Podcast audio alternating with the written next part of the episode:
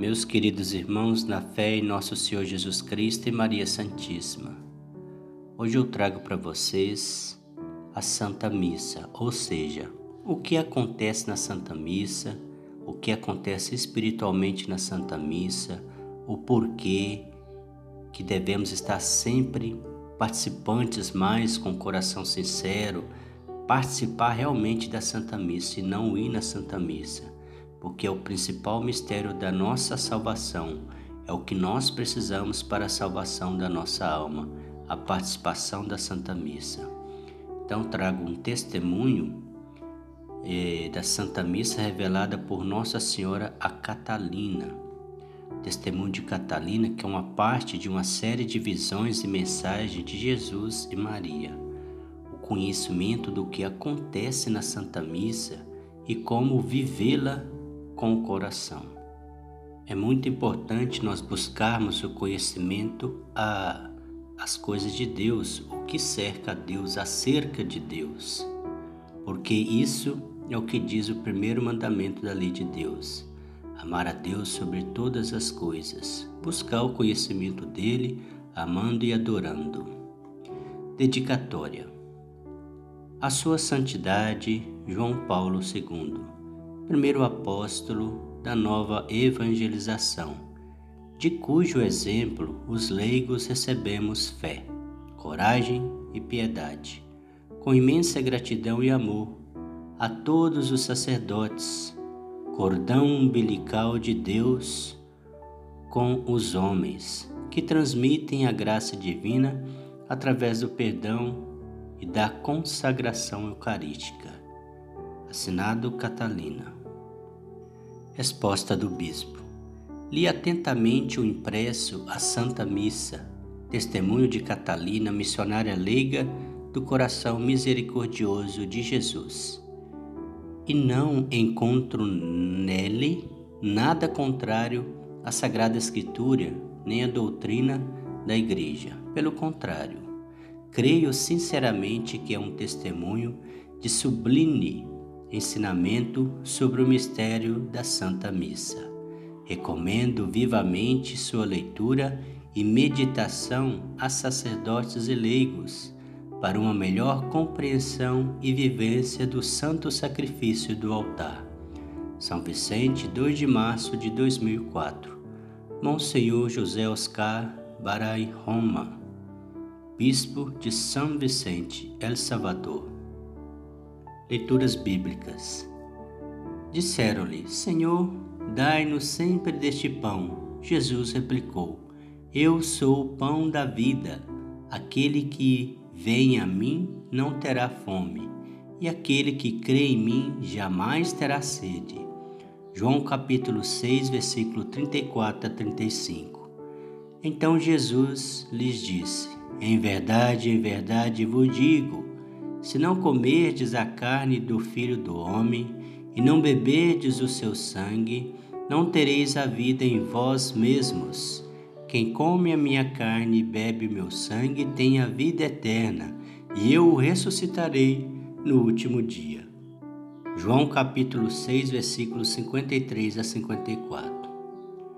Pois a minha carne é verdadeira, verdadeiramente uma comida, e o meu sangue verdadeiramente uma bebida. Quem come a minha carne e bebe o meu sangue permanece em mim e eu nele, assim como o Pai que me enviou vive, eu vivo pelo Pai. Assim também, aquele que comer a minha carne viverá por mim. João capítulo 6, versículos 55 a 57. Quem come deste pão viverá eternamente. João capítulo 6, versículo 58. Testemunho de Catalina sobre a Santa Missa. A maravilhosa catequese com a qual o Senhor e a Virgem Maria nos têm instruído, em primeiro lugar, mostrando-nos o modo de rezar o Santo Rosário, de rezar com o coração, de meditar e desfrutar os momentos de encontro com Deus e com Nossa Senhora, Mãe Bendita. A maneira de se confessar bem está a do conhecimento do que acontece na Santa Missa e o modo de vivê-la com o coração. Este é o testemunho que devo e quero dar ao mundo inteiro, para maior glória de Deus e para a salvação de todo aquele que queira abrir seu coração ao Senhor, para que muitas almas consagradas a Deus reavivem o fogo do amor a Cristo, as que são donas das mãos que têm o poder de trazê-lo à terra para que seja nosso alimento, e as outras para que percam, entre aspas, o costume rotineiro de recebê-lo e revivam o assombro do encontro cotidiano com o amor, para que meus irmãos e irmãs leigos do mundo inteiro vivam o maior dos milagres com o coração, que é a celebração da Santa Eucaristia.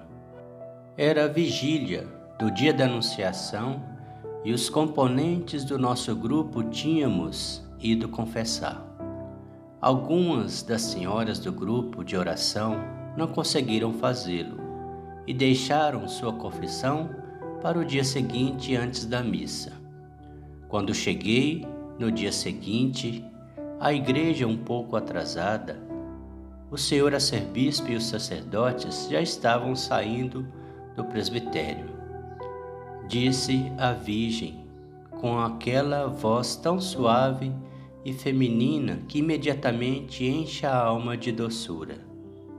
Hoje é um dia de aprendizagem para ti e quero que prestes muita atenção, porque do que fores testemunho hoje, tudo o que viveres nesse dia, terás que dar a conhecer à humanidade. Fiquei surpresa e sem compreender, mas procurando estar bem atenta. A primeira coisa que percebi é que havia um coro de vozes muito belas que cantavam como se estivesse longe, aproximando-se às vezes e logo se afastava a música como se fosse o barulho do vento. O senhor arcebispo começou a Santa Missa e, ao chegar à oração penitencial, disse à Santíssima Virgem: Do fundo do meu coração, Pede perdão ao Senhor por todas as tuas culpas, por tê-lo ofendido. Assim poderás participar dignamente deste privilégio que é assistir à Santa Missa. Certamente, por uma fração de segundo pensei, mas se estou na graça de Deus, pois acabo de me confessar na noite passada. Ela replicou: E crês que desde a noite passada não ofendestes ao Senhor?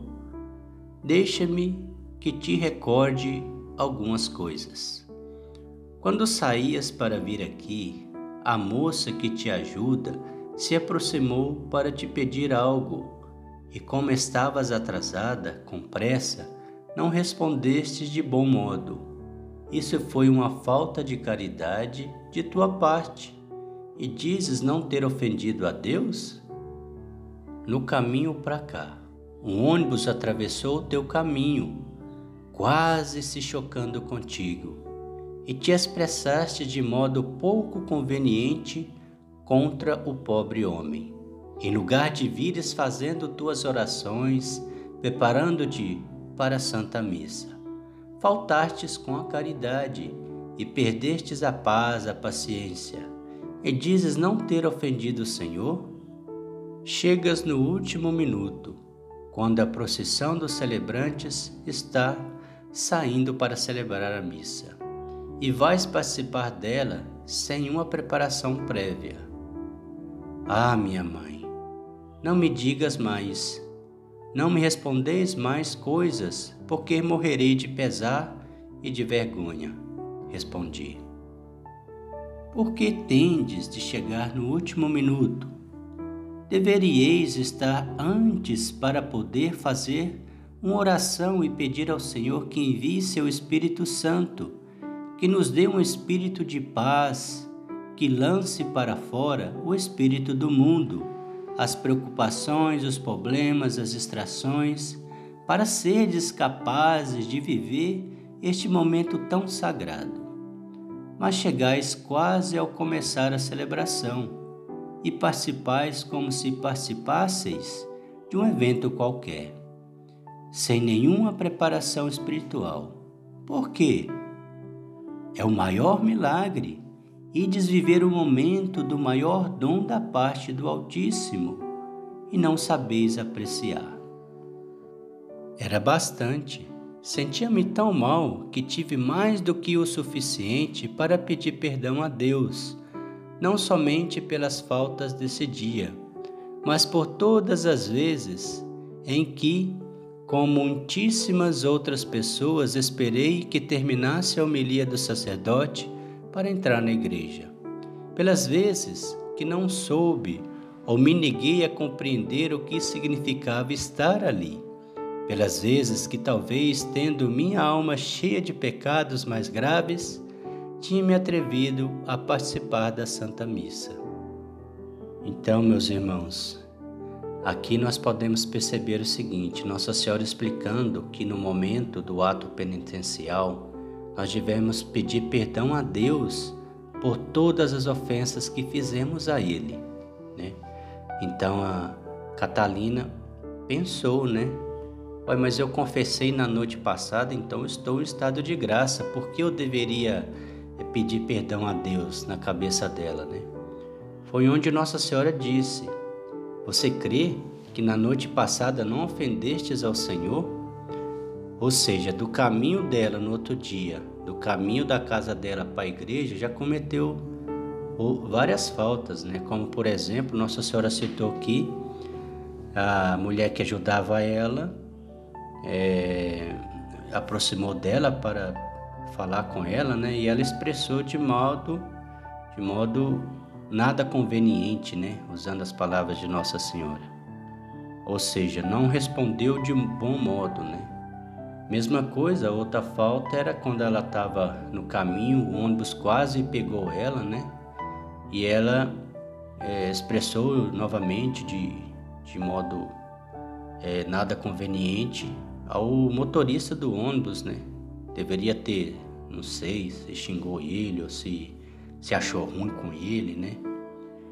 Esse também foi um outro ato de, de ofender a Jesus, de ofender a Deus, né?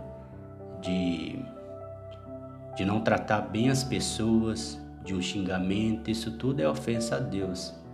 Também outra situação que ela coloca aqui, pelo testemunho da própria Catalina, é que Nossa Senhora respondeu para ela que quando a gente chega atrasado na Santa Missa, como ela fez, a gente também está ofendendo a Deus. Que é preciso a gente chegar minutos antes, concentrar a Deus, né? Conversar com Deus, pedir o Espírito Santo e durante o trajeto para a Santa Missa e orando sempre, né?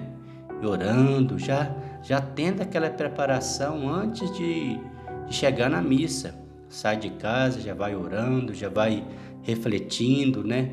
Vai pedindo o Espírito Santo, vai trazendo o Espírito de paz, chegando na missa também, ali no momento de esperar, é, procurar ficar em oração com o Senhor, com o Espírito contrito, levando a mente a Deus com suas orações, pedindo o Espírito Santo, porque às vezes chega e a gente vai querer ver as pessoas que a gente fazia algum tempo que não via, né? E acaba conversando, e acaba querendo cumprimentar ou falar de alguma situação.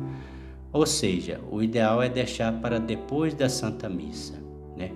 Às vezes as pessoas querem ficar conversando ali, mas não é legal. Não pode, como se diz Nossa Senhora. A gente deve chegar e estar com o espírito contrito e levando o pensamento a Deus e esperando a Santa Missa começar não ficar conversando.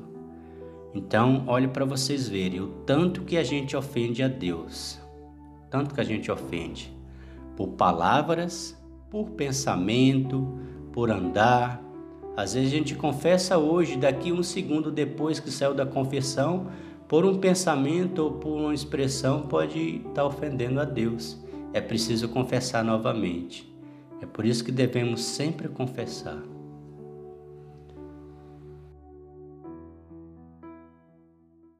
Momento do Glória. Era dia de festa e se devia recitar o Glória.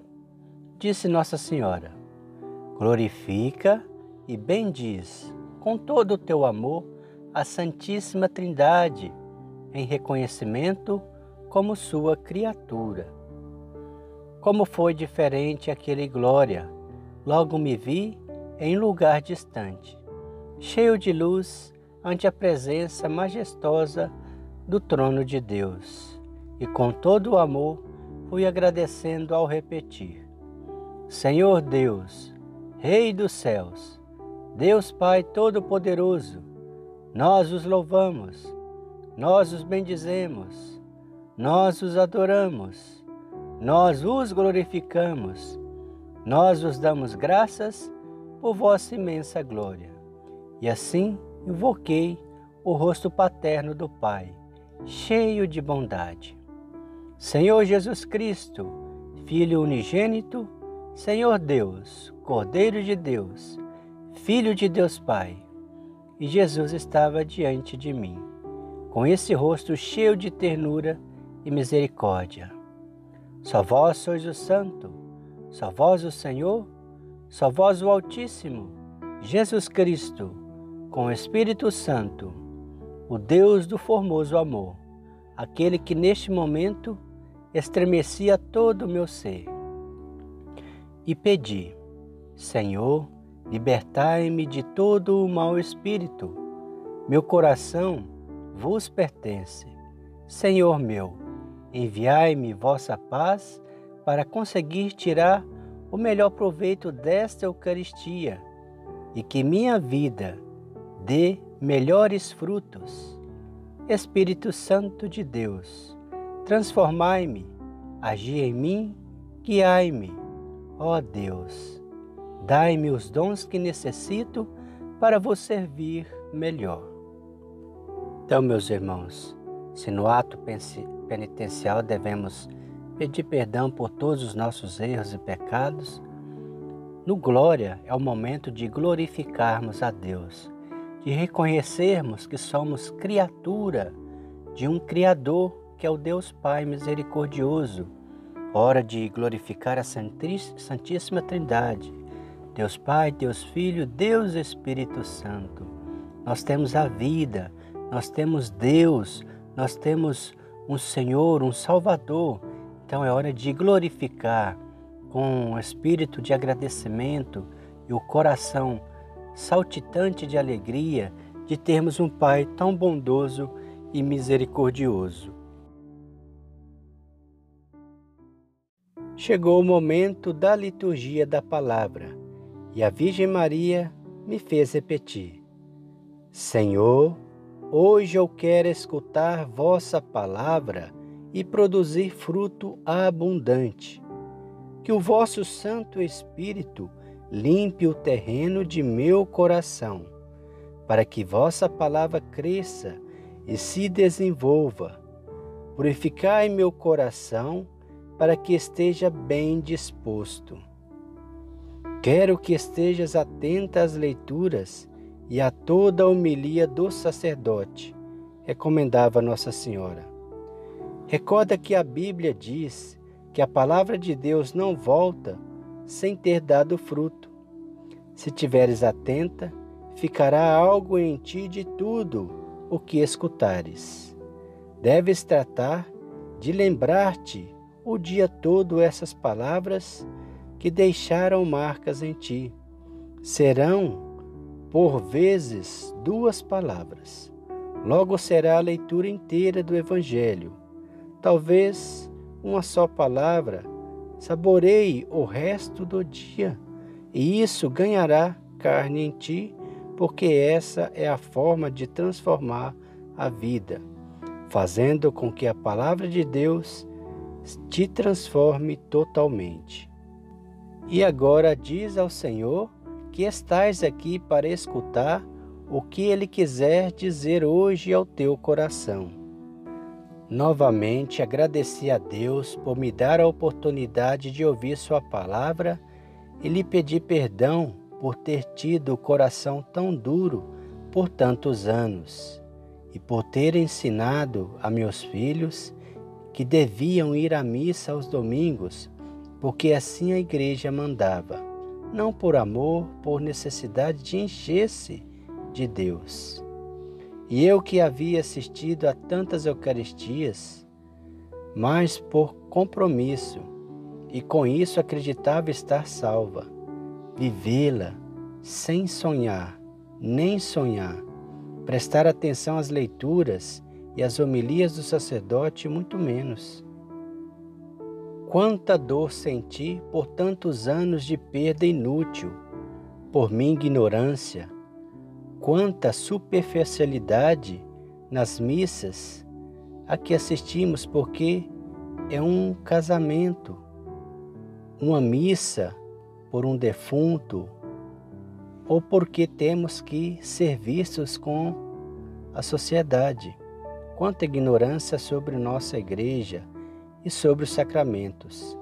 Quanto desperdício em querer instruir-nos e sermos cultos nas coisas do mundo, que em um momento podem desaparecer sem ficarmos com nada, e que no final da vida não nos servem nem para aumentar em um minuto nossa existência, e no entanto, daquilo que nos vai dar um pouco do céu na terra, e portanto a vida eterna. Nada sabemos, e nos consideramos homens e mulheres cultos. Então, meus irmãos, o que que Nossa Senhora pede antes de começar a fazer as leituras bíblicas, né? Ou seja, depois do ato penitencial, depois do glória, é, o padre fala o oremos, é, faz a, a oração do oremos e depois vem a liturgia da palavra. Então, o que que Nossa Senhora pede neste momento antes de, de iniciar as leituras? pedir ao Senhor fazendo essa oração: Senhor, hoje eu quero escutar vossa palavra e produzir fruto abundante. Que o vosso Santo Espírito limpe o terreno de meu coração, para que a vossa palavra cresça e se desenvolva. Purificai meu coração, para que esteja bem disposto. Depois dessa linda oração, nossa mãe ainda nos diz para que estejamos sempre atentos nas leituras e depois na homilia do sacerdote, na explicação do padre, né? No qual ele vai esmiuçando toda a palavra de Deus e nos explicando. E no caso, é nessa hora ali que Deus vai conduzindo o seu povo, né? Como diz Nossa Senhora que recorda que a Bíblia diz que a palavra de Deus não volta sem dar fruto. E se tivermos atentos, ficará algo dentro de nós, se escutarmos. E que no caso devemos sempre tratar de nos lembrar dessas palavras que, que causou essa, essa marca em nós, né? Ou seja, devemos sempre saborear essa palavra, no qual é, nos ganhará carne em nós, né? Ou seja, vai transformar algo em nós, vai no, nos fazer subir um degrau, vai nos fazer crescer na espiritualidade e assim sucessivamente. E ela orienta também para que possamos dizer ao Senhor, tipo, estamos aqui, Senhor, e que estou aqui para escutar o que o Senhor quiser dizer ao meu coração. Ou seja, é, na hora que o pastor vai pastorear o rebanho, a gente está sempre atento nessas palavras de Deus através do sacerdote para que possa nos guiar. Quantas e quantas pessoas se transformam através desse, dessa homilia do Padre, né? dessas palavras inspiradas pelo Espírito Santo através do sacerdote.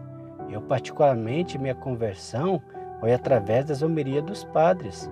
O que, que eu fazia, meus irmãos? Eu gravava as homilias do Padre para depois ficar refletindo novamente. Escrevia num caderno e ficava refletindo sobre aquela palavra. E aquilo me ajudou muito e me ajuda muito na minha conversão, na minha espiritualidade, na procura desse estar mais perto de Deus para a salvação nossa, né? Então, é isso que devemos fazer neste momento da liturgia. Um momento depois chegou o ofertório e a Santíssima Virgem disse assim: Reza, minha filha, desse modo. E eu acompanhava: Senhor, eu vos ofereço tudo o que sou, o que tenho, o que posso, tudo coloco em vossas mãos. Edificai vós, Senhor, com o pouco que sou, pelos méritos de vosso Filho. Transformai, transformai-me, Deus Altíssimo. Peço por minha família, por meus benfeitores, por cada membro de nosso apostolado, por todas as pessoas que nos combatem, por aqueles que se encomendam às minhas pobres orações. Ensinai-me, por meu coração no chão, para que o caminhar dele seja menos penoso.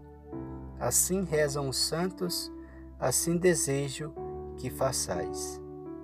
É que assim pede Jesus, que ponhamos o coração no chão, para que eles não sintam a dureza, mas que os aliviemos com a dor daquela prisão. Anos depois, li um livrinho de oração de um santo que muito quero. José Maria Escrivá de Balaguer. E ali pude encontrar uma oração parecida com a que me ensinava a Virgem. Talvez esse santo a quem me encomendo agradava a Virgem Santíssima com aquelas orações. Continuando, logo começaram a ficar em pé as figuras que nunca tinha visto antes. Era como se do lado de cada pessoa que estava na catedral saísse uma pessoa, e o lugar se encheu de uns personagens jovens, belos. Vestiam-se com túnicas muito brancas e foram saindo até o caminho central, dirigindo-se para o altar. Disse nossa mãe: Observa, são os anjos da guarda de cada uma das pessoas que estão aqui. É o momento em que o vosso anjo da guarda leva vossas oferendas e pedidos ante o altar do Senhor. Naquele momento, eu estava completamente assombrada, porque esses seres tinham rostos tão formosos, tão radiantes, como não se pode imaginar ostentavam rostos muito lindos, quase femininos. No entanto, a compleição de seus corpos, suas mãos, sua estatura eram de homens. Os pés descalços não pisavam no solo, mas eram como se deslizassem, escorregassem. Aquela procissão era mais bela, era muito bonita. Alguns deles tinham como uma fonte de ouro com algo que brilhava muito com a luz branco-dourada. Disse a Virgem: São os anjos da guarda das pessoas que estão oferecendo esta santa missa por muitas intenções. Aquelas pessoas que estão conscientes do que significa esta celebração, aquelas que têm algo a oferecer ao Senhor. Oferecei neste momento, oferecei vossas penas, vossas dores, vossos sonhos, vossas tristezas, vossas alegrias, vossos pedidos. Lembrai-vos de que a missa tem um valor infinito, portanto, portanto, sede generosos em oferecer e em pedir. Atrás dos primeiros anjos vinham outros que nada tinham nas mãos. Levavam-nas vazias. Disse a Virgem: são os anjos das pessoas que, estando aqui, nunca ofereceram nada, que não têm interesse em viver cada momento litúrgico da missa e não têm oferecimentos para levar ante o altar do Senhor. Por último, iam outros anjos que estavam meio tristonhos, com as mãos unidas em oração, mas com os olhos baixos. São os anjos da guarda das pessoas que, estando aqui, não estão, isto é, das pessoas que vieram forçadas, que vieram por obrigação, mas sem nenhum desejo de participar da Santa Missa. E os anjos vão tristes, porque não têm o que levar diante do altar, salvo suas próprias orações. Não entristeçais o vosso anjo da guarda. Pedi muito. Pedi pela conversão dos pecadores, pela paz do mundo, por vossos familiares, vossos vizinhos, por aqueles que se encomendam às vossas orações. Pedi, pedi muito, não somente por vós, mas pelos outros. Lembrai que o oferecimento que mais agrada ao Senhor é quando ofereceis a vós mesmos, como holocausto, para que Jesus, ao descer, vos transforme por seus próprios méritos. Que tendes a oferecer ao Pai por vós mesmos o nada e o pecado, mas ao vos oferecer unidos aos méritos de Jesus, esse oferecimento é agradável ao Pai. Aquele espetáculo, aquela procissão era tão bela que dificilmente seria comparável a outra. Todas aquelas criaturas celestes fazendo uma reverência diante do altar, uma deixando sua oferenda no chão, outras prostrando-se de joelhos, com o rosto quase no solo. E, assim que chegavam, desapareciam de minha vista. Então, meus irmãos, neste momento, momento que o padre está lá preparando o altar para o sacrifício do Senhor, é o momento que todos nós levantamos e vamos até o altar para oferecer. Nós oferecemos a Deus o nosso trabalho diário, o nosso pão, o vinho, que chegam ao altar. Ao dar um pouco de nosso dinheiro ou alguma oferenda na missa, damos parte do nosso esforço diário a Deus e Ele recebe junto com as nossas orações. Como disse Nossa Senhora, não entristeçais o vosso anjo da guarda, ou seja, esse momento nós devemos pedir, pedir muito, pedir pela conversão dos pecadores, pela paz no mundo, por nossos familiares, por nossos sonhos, nossos desejos, por nossos vizinhos, por aqueles que encomendam as nossas orações. Devemos pedir e pedir muito, não somente por vós, mas também pelos outros. Porque é uma oportunidade da gente rezar por nós, por nossos pedidos, para os outros, para que assim possa dar certo os nossos sonhos, os nossos projetos e assim sucessivamente pelas pessoas também, pela salvação de todos, né? nossa, das pessoas. Isto é um gesto de amor. Então, ou seja, quando nós pedimos e ofertamos ao Senhor neste momento do ofertório, nosso anjo de guarda até vai diferente para a fila do, do ofertório. Né? Ele vai cheio de, de, de coroas douradas né? na cabeça, né? junto com brancas. Então quer dizer que a gente, nós seres humanos de carne, estamos atentos, estamos acordados, estamos participantes da Santa Missa e não meros pessoas que estão ali por estar, né? Ou seja, é muito importante nós participarmos da Santa Missa, né? Viver tudo aquilo que está acontecendo ali. Não podemos ficar olhando para cima, para baixo, para a lua, distraídos. Devemos sim participar, é muito importante a nossa salvação da nossa alma que está em jogo e a realização dos nossos sonhos que pode acontecer pelo sacrifício de amor do Senhor Jesus. Amém? Muito importante também essa parte do ofertório, como todas as outras partes. Chegou o momento final do prefácio. É quando a Assembleia diz: Santo, Santo, Santo. Imediatamente, tudo que estava atrás dos celebrantes desapareceu.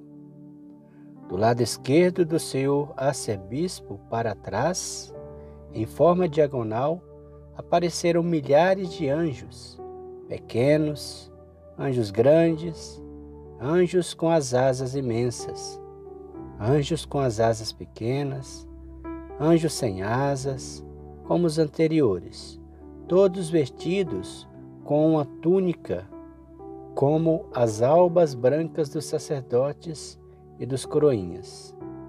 Todos se ajoelhavam com as mãos unidas em oração e, em reverência, inclinavam a cabeça.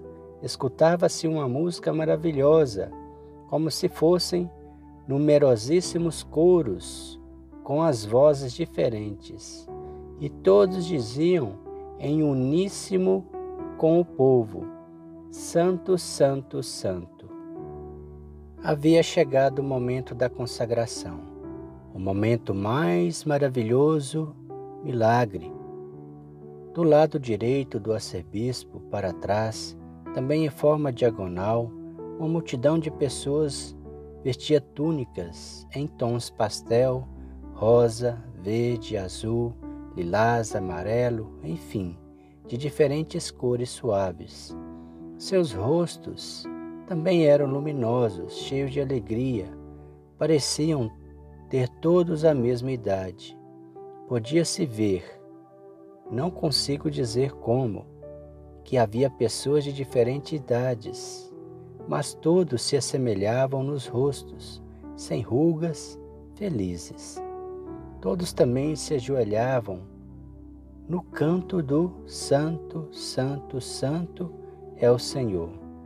Disse Nossa Senhora: São todos os santos e bem-aventurados do céu, e entre eles também estão os vossos antepassados que já gozam da presença de Deus. Então eu a vi, ali justamente à direita do senhor arcebispo, um passo atrás do celebrante. Estava um pouco suspensa acima do solo, ajoelhada sobre o tecido, muitos finos, transparente, mas luminosos, como água cristalina. A Santíssima Virgem com as mãos unidas, olhando atenta e respeitosamente para o celebrante. Falava-me dali, mas silenciosamente, diretamente ao coração, sem olhar para mim. Chama a tua atenção o fato de me ver um pouco atrás do Monsenhor, não é verdade? Dizia a Virgem. Assim deve ser com todo o amor que me tem meu filho, não me deu dignidade que dá a um sacerdote de poder trazê-lo em minhas mãos diariamente, como fazem as mãos sacerdotais. Por isso sinto tão profundo respeito por um sacerdote e por todo o milagre que Deus realiza através dele, que me obriga ajoelhar-me aqui. Deus meu, quanta dignidade, quanta graça derrama o Senhor sobre as almas sacerdotais. E nem nós, talvez, nem muitos deles estão conscientes disso. Diante do altar, começaram a sair umas sombras de pessoas de cor cinza que levantavam as mãos para cima disse a Virgem Santíssima: são as almas benditas do purgatório, que estão à espera das pessoas, estão à espera das vossas orações para se refrescarem. Não deixeis de rezar por elas. Pedem por vós, mas não podem pedir elas por elas mesmas. Sois vós quem deveis pedir por elas para ajudá-las a sair, para encontrarem com Deus e dele gozar eternamente. Veja, aqui estou todo o tempo. As pessoas fazem peregrinações e procuram os lugares de minhas aparições, e é bom por todas as graças que ali recebem. Mas em nenhuma aparição, em nenhum lugar estou mais tempo presente do que na Santa Missa, ao pé do altar onde se celebra a Eucaristia. Sempre ireis encontrar-me ao pé do sacrário. Permaneço com os anjos, porque estou sempre com ele. Ver este rosto formoso da mãe naquele momento do santo, igual a todos eles, com o rosto resplandecente, com as mãos juntas, à espera daquele milagre que se repete continuamente. Era estar no próprio céu e pensar que a gente, pessoas que ficam neste momento distraídas falando. Com pesar digo que há muitos homens, mais do que mulheres, que de pé cruzam os braços, como se rendessem homenagem ao Senhor de pé, de igual para igual. Disse a Virgem: Diz ao ser humano que nunca um homem é mais homem do que quando dobra os joelhos diante de Deus. Vamos repetir? Diz ao homem, diz ao ser humano, que nunca um homem é mais homem do que aquele que dobra os joelhos diante de Deus. O celebrante disse as palavras da consagração. Era uma pessoa de estatura normal, mas imediatamente começou a crescer, a ficar cheio de luz. Uma luz sobrenatural entre branca e dourada. O envolvia e se fazia muito forte no rosto, de modo que não podia ver seus braços. Quando elevava a hóstia, vi suas mãos e a elas tinha umas marcas no dorso, das quais saía muita luz. Era Jesus, era Ele que com seu corpo envolvia o celebrante, como se rodeasse amorosamente as mãos do Senhor a ser bispo. Neste momento, a hóstia começou a crescer e crescer, enorme, e nela o rosto maravilhoso de Jesus olhando para o seu povo. Por instinto, quis baixar a cabeça, e Nossa Senhora disse: Não baixeis os olhos, levanta-os, contempla-o, cruza olhares com ele e repete a oração de Fátima. Senhor, eu creio, adoro, espero e amo-vos. Peço-vos perdão por aqueles que não creem, não adoram, não esperam e não vos amam. Perdão e misericórdia. Agora diz a ele o quanto amas, rende homenagem ao Rei dos Reis. Como disse, parecia que a enorme horta olhava somente para mim, mas soube que assim contemplava cada pessoa cheio de amor. Logo abaixei a cabeça até ter a testa no chão, como faziam todos os anjos e bem-aventurados do céu. Por uma fração de segundo, talvez, pensei o que era aquilo. Que Jesus tomava o corpo do celebrante e, ao mesmo tempo, estava na hóstia, que, quando o celebrante abaixava, tornava-se novamente pequena. Eu tinha as faces cheias de lágrimas, não podia sair do meu assombro. Imediatamente o Monsenhor disse as palavras da consagração do vinho. E junto com as suas palavras começaram os relâmpagos do céu e ao fundo. A igreja não tinha teto nem paredes, estava tudo escuro, somente aquela luz brilhante no altar.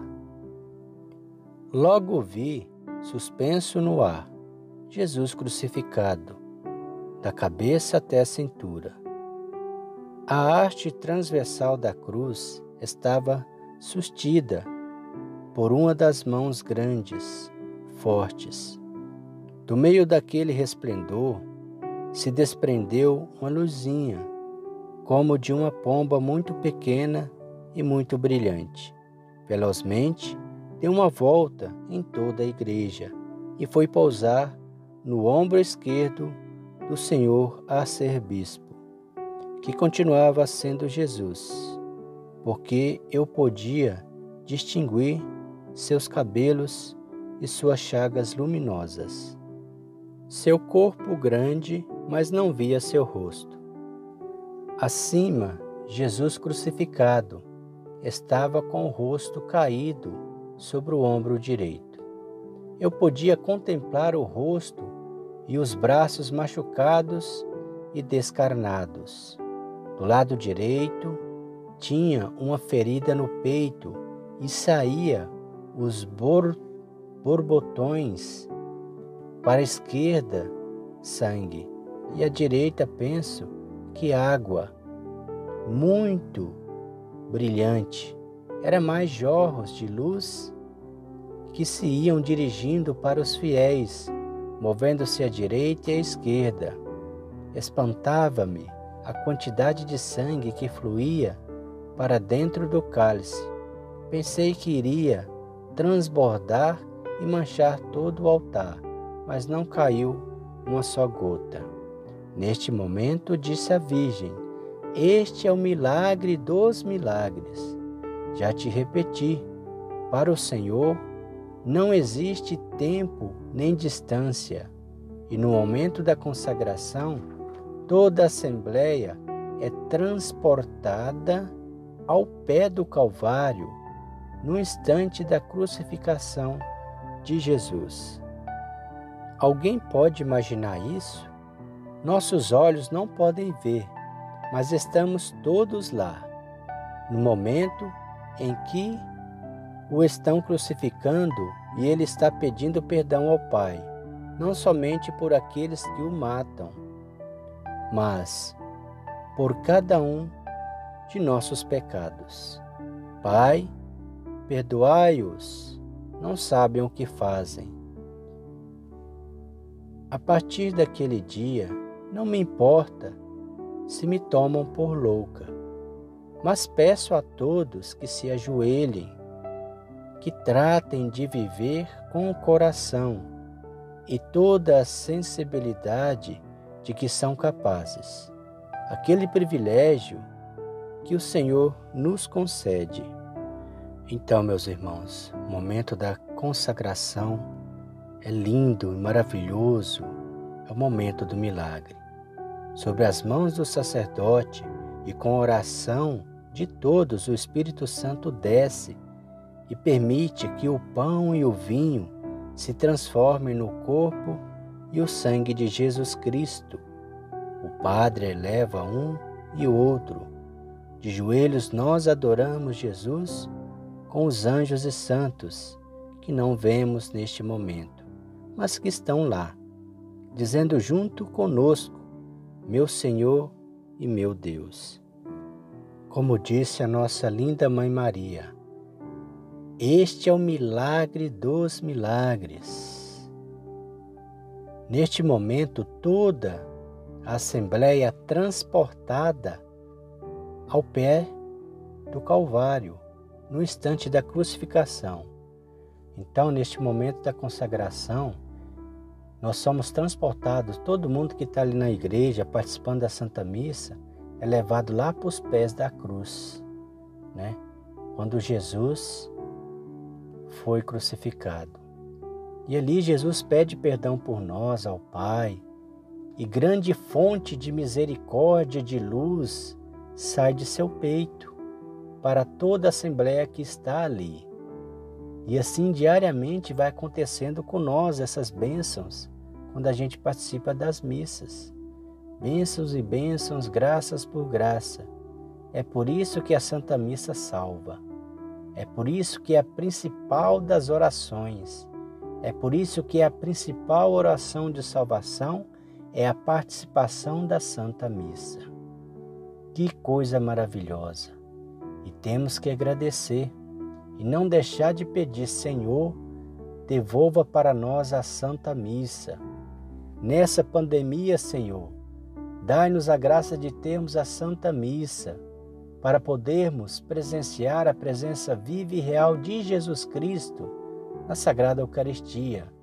Nós precisamos de vós, Senhor, da remissão, da vossa misericórdia que jorra de seu peito aberto, de adorar ao Senhor e te agradecer, meu Senhor. Louvado e glorificado seja sempre nosso Senhor e nosso Deus. Momento do Pai Nosso. Quando íamos rezar o Pai Nosso, o Senhor falou pela primeira vez durante a celebração e disse: Espero que rezes com maior profundidade que sejas capaz. E neste momento traga à tua memória a pessoa ou as pessoas que mais mal te hajam feito durante a tua vida, para que as abrace junto a meu peito e lhes diga de todo o coração: Em nome de Jesus eu te perdoo e te desejo a paz. Em nome de Jesus eu te peço perdão e desejo muita paz. Se essa pessoa merecer a paz, recebê-la-á e lhe fará muito bem. Se essa pessoa não for capaz de se abrir para a paz, essa paz voltará ao teu coração mas não quero que recebas e des a paz a outras pessoas quando for, não fores capaz de perdoar e sentir essa paz primeiro em teu coração. Ou seja, meus irmãos, no momento do Pai Nosso, que o Padre vai começar a rezar todo mundo junto, a pedir para a gente estar tá rezando, devemos elevar em nosso, nossa mente as pessoas que mais nos fizeram mal e fazer a oração que o Senhor nos propôs aqui, dizendo assim: Em nome de Jesus eu perdoo. Aí você diz o nome da pessoa e te desejo a paz. Em nome de Jesus eu te peço perdão e te desejo muita paz, a minha paz. Ou seja, a gente perdoa a pessoa e pede perdão para ela também. Né? No caso, essa pessoa vai receber o perdão é, o seu perdão e vai ter a sua paz. E se ela não for capaz, como diz aqui, é, de receber a paz, a paz voltará ao seu coração. Mas a gente tem que estar sempre ciente de perdoar qualquer pessoa de ter feito qualquer mal para nós. Cuidado com o que fazeis, continuou o Senhor. Vós repetis no Pai Nosso: Perdoai-nos assim como nós perdoamos a quem nos tem ofendido. Se vós sois capazes de perdoar e não esquecer, como alguns dizem, estáis condicionando o perdão de Deus. Estais dizendo: Perdoa-me somente como eu sou capaz de perdoar, e não mais que isso. Ou seja, devemos perdoar e devemos esquecer. Continuando, não sei como explicar minha dor ao compreender o quanto podemos ferir ao Senhor e quanto podemos ferir a nós mesmos com tantos rancores, sentimentos maus e coisas feias que, que nascem dos complexos e das susceptibilidades. Perdoei, perdoei de coração e pedi perdão a todos que me haviam machucado alguma vez, para sentir a paz do Senhor. O celebrante dizia: Dai-nos a paz e a unidade, e então a paz do Senhor esteja convosco. Imediatamente vi entre algumas pessoas que se abraçavam, não todas, aparecia uma luz muito intensa. Soube que era Jesus e praticamente me atirei para abraçar a outra pessoa que estava do meu lado. Pude sentir verdadeiramente o abraço do Senhor nessa luz. Era Ele que me abraçava para me dar a sua paz, porque neste momento eu havia sido capaz de perdoar e de tirar do meu coração toda dor que sentia contra outras pessoas. É isso que Jesus quer: compartilhar esse momento de alegria, abraçando-nos para desejar-nos a sua paz. Chegou o momento da comunhão dos celebrantes e voltei a notar a presença de todos os sacerdotes junto ao Monsenhor. Quando ele comungava, disse à Virgem: Este é o momento de pedir pelo celebrante e por todos os sacerdotes que o acompanham. Repete comigo. Senhor, bendizei-o, santificai-o, ajudai-os, purificai-os, amai-os, cuidai e sustentai-os com o vosso amor. Lembrai de todos os sacerdotes do mundo, rezai por todas as almas consagradas. Queridos irmãos, este é o momento em que devemos pedir, porque eles são igreja como também nós somos os leigos. Muitas vezes os leigos, nós, exigimos muito dos sacerdotes, mas somos incapazes de rezar por eles, de entender que são pessoas humanas, de compreender e avaliar a solidão que muitas vezes pode rodear um sacerdote. Devemos compreender que os sacerdotes são pessoas como nós e que precisam de compreensão, cuidado, que precisam de afeto, atenção de nossa parte, porque estão dando as suas vidas por cada um de nós, como Jesus consagrando-se a Ele. O Senhor quer que as pessoas do rebanho que Deus lhe recomendou reze e ajude na santificação de seu pastor Algum dia, quando estivermos do outro lado, compreenderemos a maravilha que o Senhor fez ao nos dar sacerdotes que nos ajudem a salvar as nossas almas. As pessoas começaram a sair dos bancos para ir comungar. Havia chegado o grande momento do encontro, da comunhão. O Senhor me disse: Espera um momento quero que observes algo. Por um impulso interior, levantei os olhos até a pessoa que ia receber a comunhão na língua das mãos do sacerdote. Devo esclarecer que esta pessoa era uma das senhoras do nosso grupo, que a noite anterior não tinha conseguido se confessar e o fez naquela manhã, antes da missa.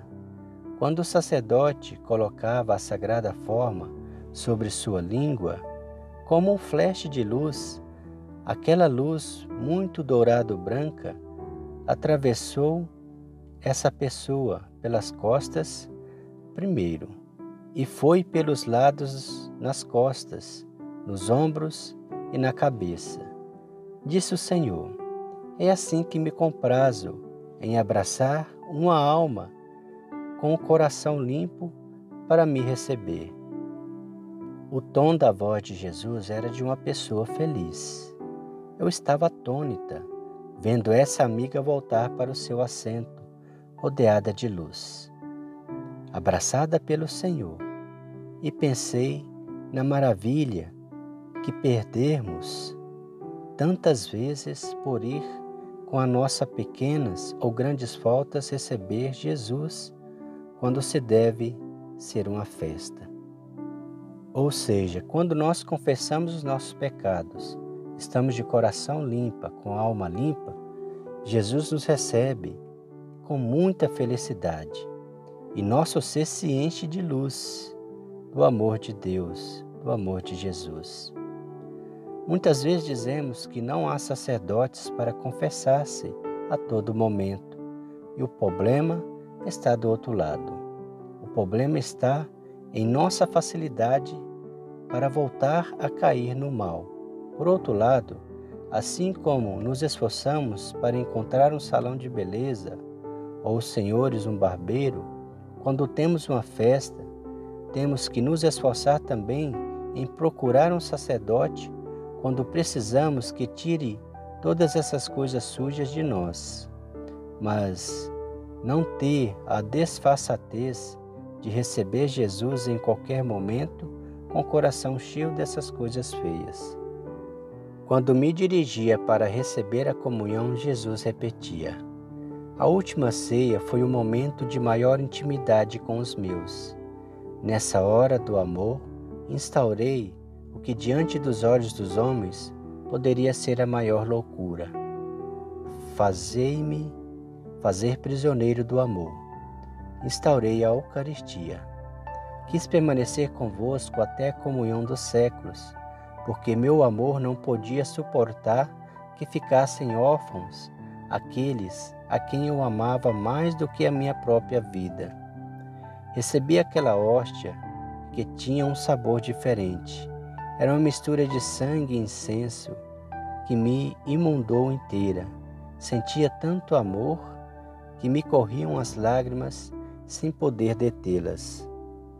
A escutar dentro de mim as orações de uma senhora que estava sentada à minha frente e que, me, e que acabava de comungar. O que ela dizia, sem abrir a boca, era mais ou menos assim: Senhor, lembra-te que estamos no final do mês e que não tenho dinheiro para pagar o aluguel, a mensalidade do automóvel, a escola das crianças, tens que fazer algo para me ajudar. Por favor, faz com que meu marido deixe de beber tanto. Não posso suportar mais suas bebedeiras e meu filho menor vai perder o ano outra vez se não o ajudares. Ele tem provas nessa semana. E não te esqueças da vizinha que precisa se mudar de casa. Que, que se mude de uma vez, porque não aguento mais, etc, etc. Logo que o senhor arcebispo disse, oremos. E obviamente toda a assembleia se pôs de pé para a oração final. Jesus disse em um tom triste: Percebestes? Nenhuma só vez me disse que me ama, nenhuma só vez agradeceu o dom que lhe fiz de baixar minha divindade até sua pobre humanidade, para elevá-la até mim. Nenhuma só vez disse: Obrigado, Senhor. Foi uma ladainha de pedidos, e assim quase todos que vêm me receber.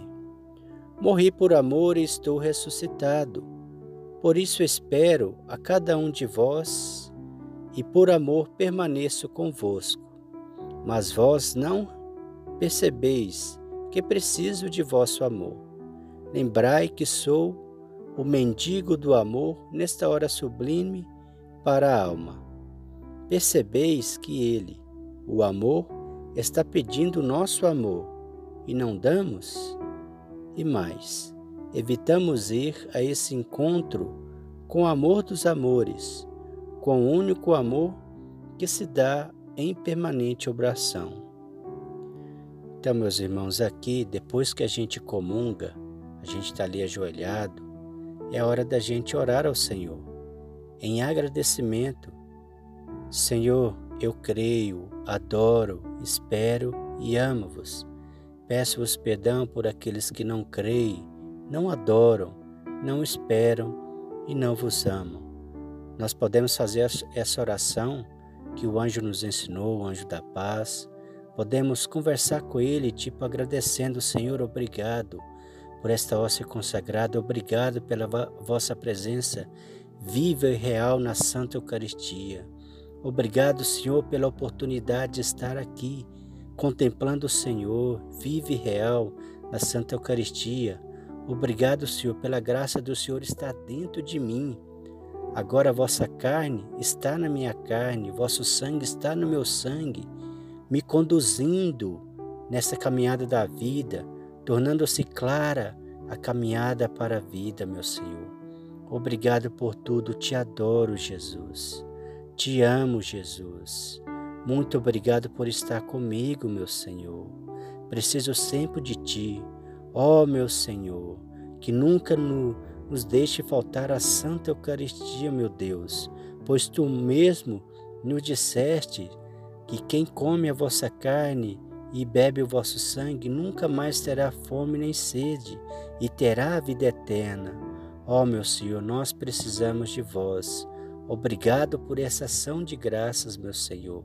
Obrigado por não nos deixar faltar nem fome nem sede. Obrigado pela vossa misericórdia.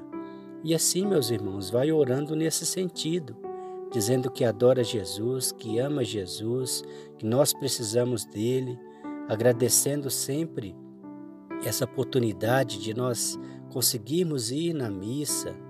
Né? Tem muita gente que gostaria de ir na missa e não pode ir por, algum problema de enfermidade ou por não ter é, ninguém que possa levar.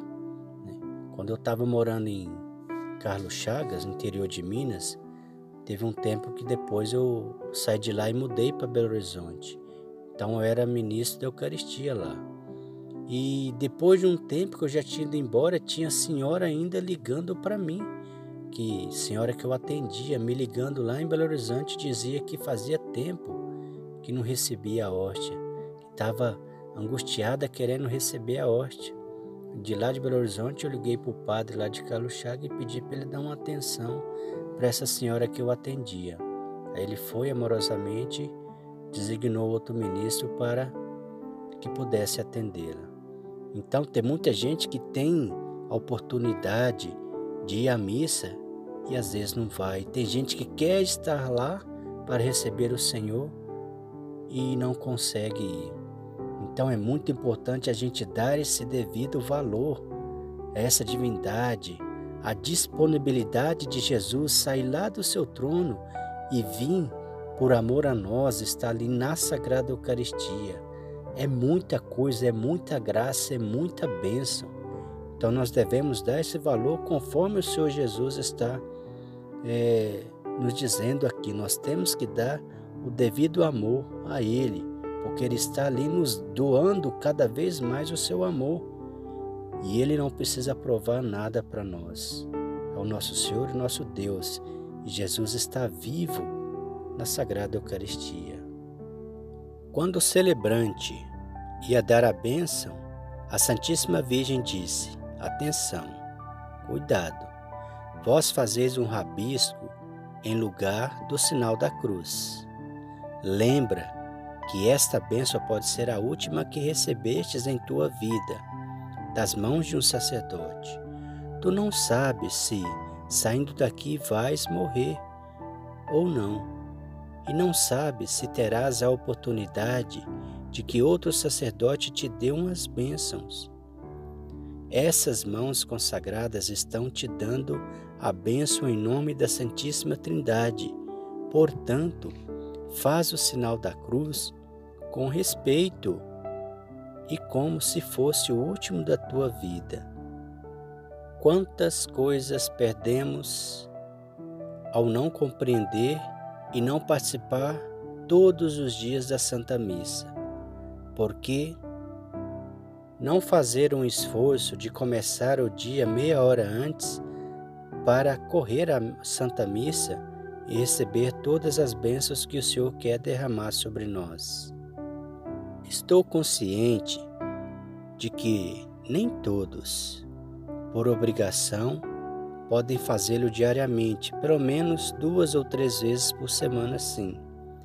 E, no entanto, tantos se esquivam da missa do domingo, com o pequeno pretexto de que tem uma criança pequena, ou duas, ou dez, portanto, não podem assistir à Santa Missa. como fazem quanto tem outro tipo de compromisso importante. Como fazem? Levam todos os filhos ou se reservam o esposo e vai uma hora, ou a esposa vai outra hora, mas cumprem o compromisso com Deus. Temos tempo para estudar, para trabalhar, para nos divertir, para descansar, mas não temos tempo de ir, pelo menos aos domingos, à Santa Missa. Jesus me disse que ficasse com ele ainda uns minutos depois de terminada a missa. E replicou: Não saiais às pressas assim que terminada a missa. Ficai um momento em minha companhia. Desfrutai dela e deixai-me desfrutar da vossa. Eu tinha ouvido alguém dizer, quando era criança, que o Senhor permanecia conosco uns cinco ou dez minutos depois da comunhão. Perguntei a ele nesse momento: Senhor, na verdade, quanto tempo permaneces depois da comunhão conosco? Suponho que o Senhor deve ter rido da minha tolice, pois ele respondeu: Todo o tempo que quiseres ter-me contigo. Se me falares o dia todo dedicando-me umas palavras, durante tuas tarefas, eu te escutarei. Estou sempre convosco. Sois vós que me deixais. Vós saís da missa e acabou o dia de guarda. Cumpriram a obrigação com o dia do Senhor. Enfim, não pensais que gostaria de compartilhar de vossa vida familiar, ao menos nesse dia. Vós tendes em vossas casas um lugar para tudo e um cômodo para cada atividade, um para dormir, um para cozinhar, outro para comer, etc, etc. Qual é o lugar que fizestes para mim? Deve ser um lugar não apenas onde tendes uma imagem que está empoeirada em todo o tempo, mas um lugar onde ao menos cinco minutos por dia a família se reúne para agradecer pelo dia, pelo dom da vida, para pedir por suas necessidades do dia, pedir bênçãos, proteção, saúde, tudo um lugar em vossas casas, menos eu. Os homens programam seu dia, sua semana, seu semestre, suas férias e etc. Sabem que dia vão descansar, que dia ir ao cinema ou uma festa, visitar a avó, os netos, os filhos, os amigos, suas diversões. Quantas famílias dizem uma vez ao mês, pelo menos, este é o dia em que visitamos Jesus no sacrário. E vem toda a família conversar comigo, sentar-se diante de mim e conversar comigo, contar-me como foram desta última visita, contar-me os problemas, as dificuldades que têm, pedir-me o que precisam, fazer-me participar de suas coisas. Quantas vezes? Eu sei de tudo. Leio até o mais profundo dos vossos corações e mentes. Mas me agrada que me conteis vós mesmos vossas coisas, que me participeis como a um familiar, como ao amigo mais íntimo. Quantas graças perde o homem por não me dar o lugar em sua vida. Quando fiquei aquele dia com ele, e em muitos outros dias, ele nos passou vários ensinamentos e hoje quero compartilhar convosco nesta missão que me deram. Jesus disse: Quis salvar minha criatura, porque o momento de vos abrir a porta do céu foi concebido com demasiada dor. Lembra que nenhuma mãe alimentou seu filho com sua carne. Eu cheguei a esse extremo de amor por vós comunicar meus méritos. A Santa Missa sou eu mesmo prolongando a minha vida e o meu sacrifício na cruz entre vós. Sem os méritos de minha vida e de meu sangue, que tendes para apresentar-vos diante do Pai, o nada, a miséria e o pecado. Vós deveríeis exceder em virtude aos anjos e arcanjos, porque eles não têm a dita de me receber como alimento, e vós sim. Eles bebem uma gota do manancial, mas vós que tendes a graça de me receber, tendes todo o oceano para beber. Outra coisa que o Senhor disse com dor foi das pessoas que fazem de seu encontro com Ele um hábito, daquelas que pedem o assombro de cada encontro com Ele, que a rotina torna certas pessoas tão tíbias que não têm nada de novo para dizer a Jesus ao recebê-lo. Das não poucas almas consagradas que perdem o entusiasmo de se enamorar pelo Senhor e fazem de sua vocação um ofício, uma profissão, a qual não se entregam mais do que lhe é exigido, mas sem sentimento. Logo, o Senhor me falou dos frutos de cada comunhão deve dar em nós. É que acontece que há muita gente que percebe que recebe o Senhor diariamente e que não muda de vida, que tem muitas horas de oração e faz muitas obras e etc. Mas sua vida não vai se transformando. E uma vida que não vai se transformando não pode dar verdadeiros frutos para o Senhor. Os méritos que recebemos na Eucaristia devem dar frutos de conversão em nós e frutos de caridade para o nosso irmão. Nós leigos temos um papel muito importante dentro de nossa igreja. Não temos nenhum direito de nos calar diante do envio que o Senhor nos faz. Como a todo batizado, para ir anunciar a boa nova. Não temos nenhum direito de absorver todos esses conhecimentos e não nos dar os demais e permitir que os nossos irmãos morram de fome tendo conosco tanto pão em nossas mãos. Devemos receber e também dar aos demais. Não podemos ver que nossa igreja está desmoronando porque estamos cômodos em nossas paróquias, em nossas casas, recebendo e recebendo tanto do Senhor. Sua palavra, as homilias do sacerdote, as peregrinações, a misericórdia de Deus no sacramento da confissão a união maravilhosa com o alimento da comunhão, as palestras destes e daqueles pregadores.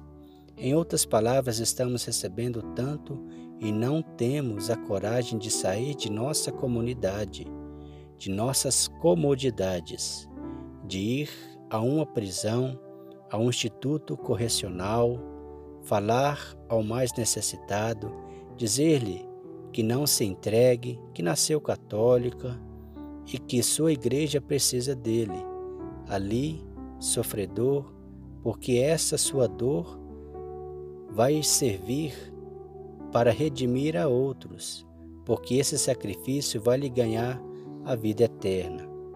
Não somos capazes de ir aonde estão os doentes terminais nos hospitais e rezando o texto da Divina Misericórdia, ajudá-los com sua oração, com nossa oração, neste momento de luta entre o bem e o mal, para livrá-lo da armadilha das tentações do demônio.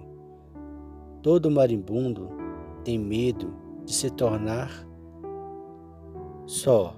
É só tomar a mão de um deles e falar-lhe do amor de Deus e da vida maravilhosa que o espera no céu junto com Jesus e Maria junto com seus entes queridos que partiram, já os reconforta.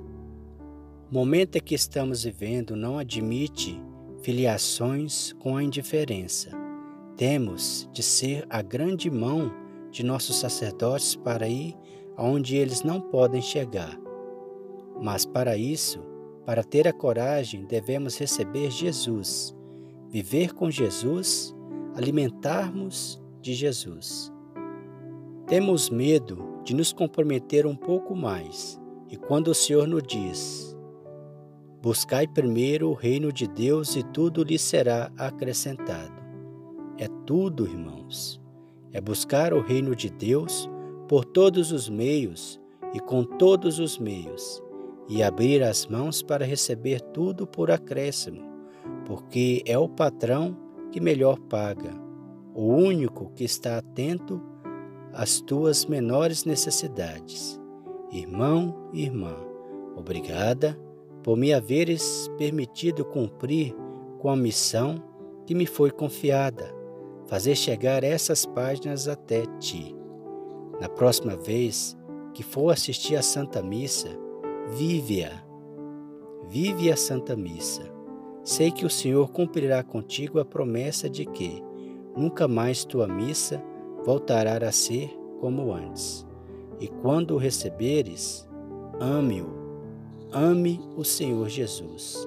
Experimenta a doçura de te sentir repousando entre as dobras de seu lado aberto por ti para deixar-te sua igreja e sua mãe, para te abrir as portas da casa de seu Pai, para que sejas capaz de comprovar seu amor misericordioso através deste testemunho e tratares de corresponder a ele com seu pequeno amor. Que Deus abençoe nessa vida e na Páscoa na ressurreição do Senhor pois toda Santa Missa nós recordamos essa Santa Páscoa, paixão e morte do Senhor Jesus Cristo. Tua irmã em Jesus Cristo vivo, Catalina Rivas, missionária leiga do coração eucarístico de Jesus. Fim. Veja bem, meus irmãos, o tanto que é importante nós, ao adentrarmos na igreja, participarmos da Santa Missa. Não meros assistidos, assistentes ou é, apenas pessoas que sentam na missa para assistir à missa, mas participar, porque é o momento que o céu e a terra se encontram no mesmo lugar para adorar o Deus vivo e real que está ali presente. Às vezes os nossos olhos não conseguem enxergar, mas está lá vivo e real. Um dia, quando a gente morrer, vai sair essa venda de nossos olhos e a gente vai poder enxergar tudo que está do outro lado, pois estaremos adentrando no, no, no espiritual, que é o nosso destino ir para o espiritual. Então, as nossas ações, as nossas atitudes, vai depender é, das nossas escolhas. Se a gente vai para o céu, vai depender das nossas escolhas aqui e como vivemos ela.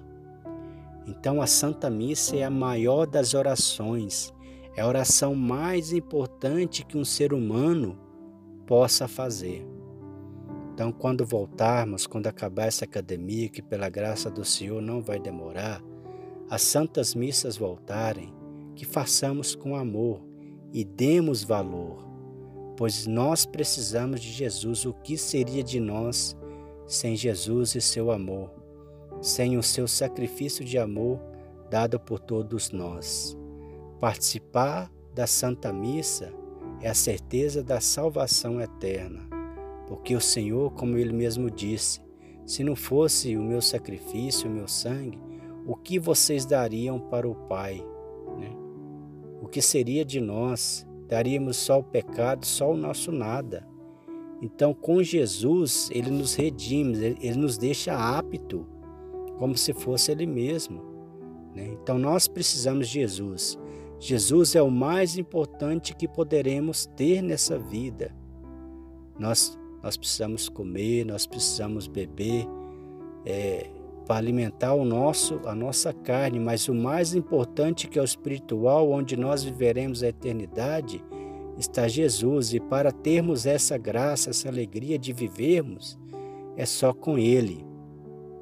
Então, recebamos a Santa Missa, recebamos a Santa Eucaristia com amor e dizermos sempre ao Senhor Jesus: Jesus, te amo.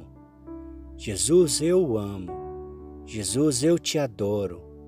Não podemos deixar de agradecer sempre. Obrigado, Jesus. Este momento que estamos sem a Santa Missa é tão triste, muito triste, muito triste mesmo. É uma prova de fogo para todos nós. Mas em breve isso vai acabar com a graça de Deus. E poderemos receber o nosso Senhor lindo, nosso Senhor, nosso Deus, o nosso misericordioso, o nosso amor. Obrigado, Jesus. Obrigado pela Santa Missa. Obrigado pelo seu sacrifício de amor. Te adoramos, te amamos, Senhor. Muito obrigado. Muito obrigado, Senhor.